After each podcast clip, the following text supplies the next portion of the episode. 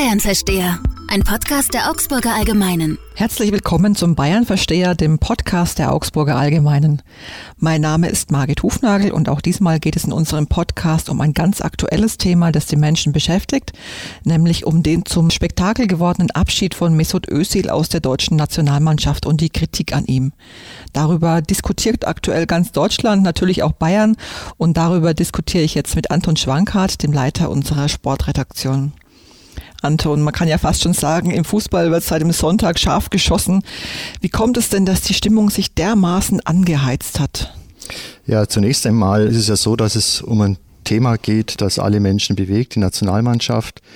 Und es ist da was passiert, was eher selten in der Geschichte der Nationalmannschaft passiert ist, dass ein ein sehr prominenter Spieler, immerhin nach 92 Länderspielen, ein Weltmeister, aus freien Stücken seinen Rücktritt erklärt.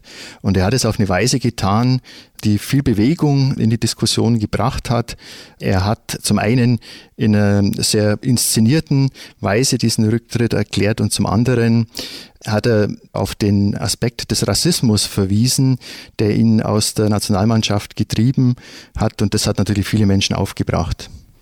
Jetzt steht natürlich Mesut Özil im Mittelpunkt dieser ganzen Debatte, aber auch viele andere haben sich zu Wort gemeldet und da einen Tonfall reingebracht, der fast schon befremdlich ist. FC Bayern-Präsident Uli Hoeneß sagt zum Beispiel, Özil habe in den letzten Jahren ohnehin nur noch Dreck gespielt. Das sind ja wirklich drastische Worte. Ja, da muss man wissen, so klingt Uli Hoeneß, wenn er auf dem Kriegspfad ist. Das ist in der Wortwahl natürlich daneben und es ist auch von der Sache her falsch. Mesut Özil war im vergangenen Jahr ein wichtiger Spieler beim FC Arsenal. Er hat in den vergangenen Jahren, eigentlich das ganze Jahrzehnt hinweg, die Qualität der Nationalmannschaft gehoben. Er hat tolle WM- und EM-Turniere gespielt. Stimmt, dass er jetzt bei der Fußball-WM in Russland eher unterdurchschnittlich zugange war, aber da war er im Kreise seiner Kollegen bestens aufgehoben. Du hast es schon angesprochen, das Thema Rassismus ist auch durch die Debatte aufgekommen. Es galt ja gerade der Fußball als, als perfektes Spielfeld, um Integration zu leben. Auch die ganzen Spieler wurden immer als Vorbilder herangezogen. Gibt es das Problem Alltagsrassismus im Fußball tatsächlich so stark, wie das jetzt dargestellt wird? Aus meiner Sicht nein. Wir haben natürlich in, in unserer Gesellschaft Rassismus, darüber braucht man nicht reden, aber gerade der Mannschaftssport im Allgemeinen, der Fußball im Besonderen bietet beste Möglichkeiten, Integration zu fördern. Und aus meiner Sicht, sowohl im niederen, im Amateurfußball, findet Rassismus oder Fremdenfeindlichkeit in der Breite nicht statt. Aber man hat natürlich immer wieder Leute, die das propagieren oder die sich entsprechend verhalten, gewinnen damit auch große Aufmerksamkeit und das verwischt mit unter das Bild. Aber wenn man nochmal vielleicht speziell den Fall Ösil anspricht, ich finde, es ist kein Beispiel für Rassismus. Ösil hat ihn sicher selbst nicht erlebt, wahrscheinlich in seiner Jugend kaum, später als Profi noch weniger. Er lebt jetzt seit vielen Jahren in, in Spanien und in England und dass er jetzt mit seinem Abgang diese Rassismuskeule geschwungen hat, damit hat er sich und der Diskussion im Land keinen Gefallen getan. Mit dieser Rassismuskeule können auch die meisten Deutschen nichts anfangen. Wir haben dazu eine Studie ausgewertet, die wie üblich von unserem Institut Civey erstellt worden ist. Die Deutschen haben eine ziemlich klare Meinung dazu, wie unser Datenexperte Axel Hechelmann herausgefunden hat. Wie ist denn das Ergebnis, Axel? Genau, Margit. Und zwar finden zwei Drittel, dass die Kritik an Özil nicht rassistisch motiviert ist. Nur etwa weniger als ein Drittel glaubt an einen rassistischen Hintergrund oder zumindest als ein Faktor dieser Debatte. Und nur ganz wenige sind unentschieden, was auch dafür spricht, dass die Deutschen eine sehr klare Meinung zu diesem Fall Özil haben. Jetzt, ähm, wir hatten es schon angesprochen, der Rücktritt von Özil war fast wie ein Drehbuch inszeniert, also in drei Akten, geschrieben auf Englisch. Anton, du hast Mesut in den letzten Jahren mehrfach getroffen. Was ist das für ein Typ? Ja, ich kenne ihn eigentlich seit er in die Nationalmannschaft gekommen ist oder da berufen wurde, habe ihn bei vielen Länderspielen beobachtet und auf Pressekonferenzen, in Medienrunden auch erlebt. Mesut Özil ist ein sehr zurückhaltender, fast schon scheuer Mensch, der eigentlich in diese bunte, aufgedrehte Fußballwelt nicht richtig reinpasst. Wenn ich mich an Pressekonferenzen zurückerinnere, für die er benannt worden war als Vertreter der Mannschaft, um auf dem Podium zu sitzen, man hat immer das Gefühl gehabt, der will nur äh, möglichst bald wieder runter von dem Podium. Und man muss auch sagen, das, was Mesut Özil dann auch von sich gegeben hat, das war jetzt eigentlich nicht wert, es aufzuschreiben. Hat, war hinterher, wenn man seinen Blog nochmal äh, durchgelesen hat, oft enttäuscht, was man da eigentlich alles notiert hat. Also er ist jetzt auch nicht der Typ, dem man jetzt zutraut, für eine eigene politische Meinung zu stehen, sie zu kommunizieren, sich darüber ausführlich und tief auszutauschen.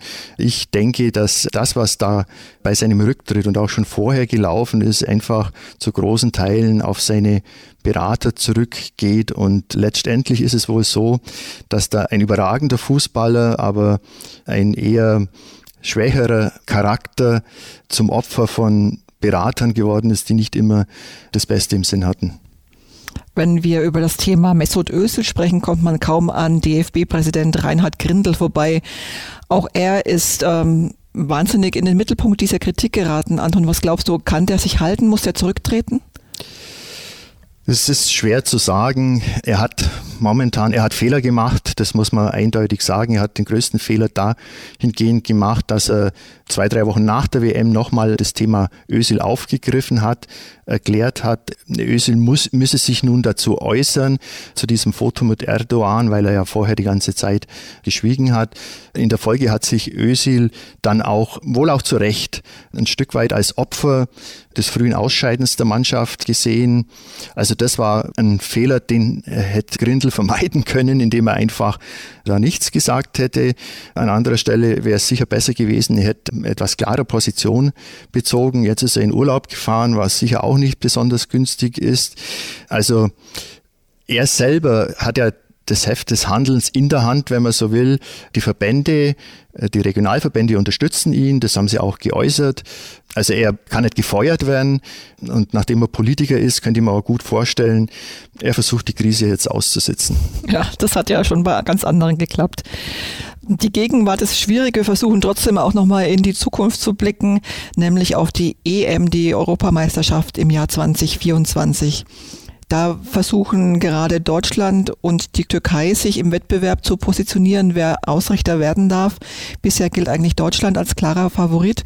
Anton, würdest du sagen, durch die Debatte um Ösil kann sich da die Stimmung nochmal drehen? Ich glaube es eigentlich nicht. Also die Deutschen waren bisher aufgrund ihrer sportlichen Infrastruktur, der tollen Stadien, der modernen Stadien, die sie haben, der Fußballtradition im Land eindeutiger Favorit. Ich kann mir nicht vorstellen, dass sich die Kommission, die ja in dem Fall die Entscheidung trifft, äh, also nicht die Vollversammlung der UEFA, sondern, soweit ich weiß, 18 Kommissionsmitglieder treffen dann die Entscheidung Anfang oder Mitte September, dass die dann sich da nochmal umstimmen lassen. Wobei sie haben ja noch kein Votum abgegeben, aber die Favoritenrolle der Deutschen, die bleibt. Was für die Türken möglicherweise sprechen würde, wäre, dass sie halt äh, ein Turnier in der Art noch nie ausgerichtet haben. Die Verbände wollen auch immer neue Kandidaten ins Boot holen. Das würde für die Türkei sprechen, aber die momentane Diskussion um Özil und Erdogan, das würde der Sache nicht dienen und halte ich auch eher für ausgeschlossen. Also ich bleibe äh, dabei, die WM 2024 findet in Deutschland statt. Damit sind wir schon wieder am Ende unseres Podcasts. Ich bedanke mich bei dir, Anton, für den Einblick in den doch recht komplizierten Kosmos Fußball im Moment. Und ich bedanke mich bei Ihnen, liebe Zuhörer, dass Sie wieder dabei waren. Ich würde mich freuen, wenn Sie auch das nächste Mal wieder reinhören beim Bayern Versteher, dem Podcast der Augsburger Allgemeinen.